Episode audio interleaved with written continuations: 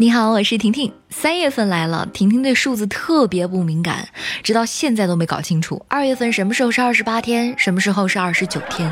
作为一名数学学渣，曾经这辈子最大的梦想就是找一个学霸谈恋爱，可惜这个白日梦一直没有实现。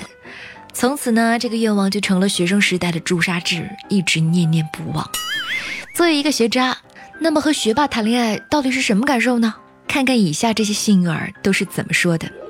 近日，微博话题“高材生间的恋爱”引发了广泛的关注，很多网友都分享了自己的恋爱经历。学霸的世界，我们凡人理解不了啊。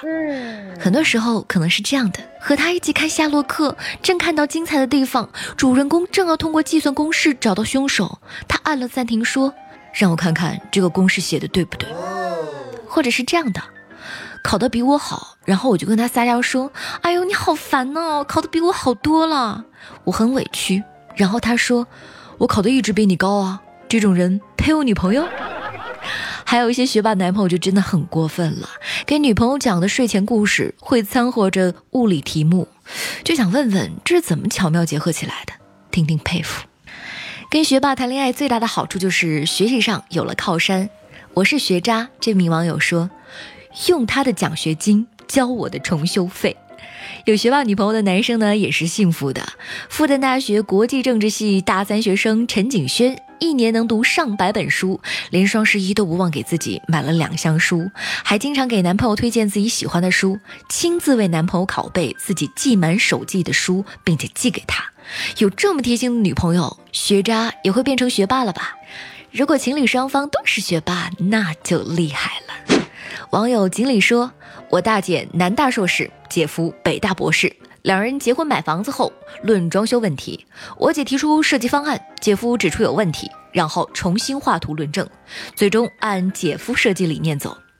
学霸的交流跟普通人真的不是一个级别的呀。”网友可以叫我洋洋姐姐说：“我们的约会就是吃饭看书，吃饭看书，吃饭。”出去买个东西回来都十点了，也要看半个小时的书再睡，厉害了。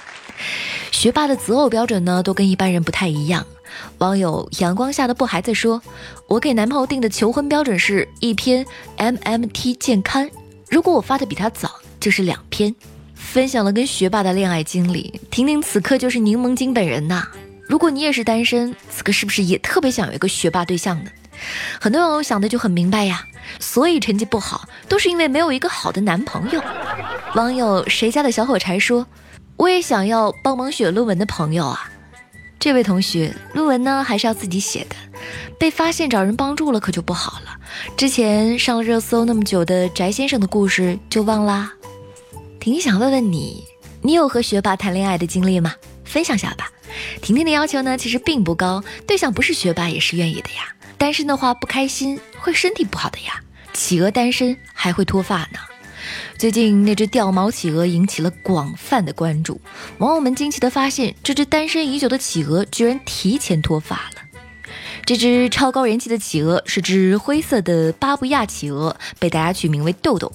在进入繁殖季之前，企鹅为了保证外观毛色能够吸引异性企鹅的注意，体内的激素水平都是非常高的。而且一旦过了繁殖季节，落单企鹅的激素水平和荷尔蒙就会一落千丈，由此带来的问题可就大了。最表面的一个现象就是，没有找到伴侣的单身企鹅会提前换羽，也就是掉毛。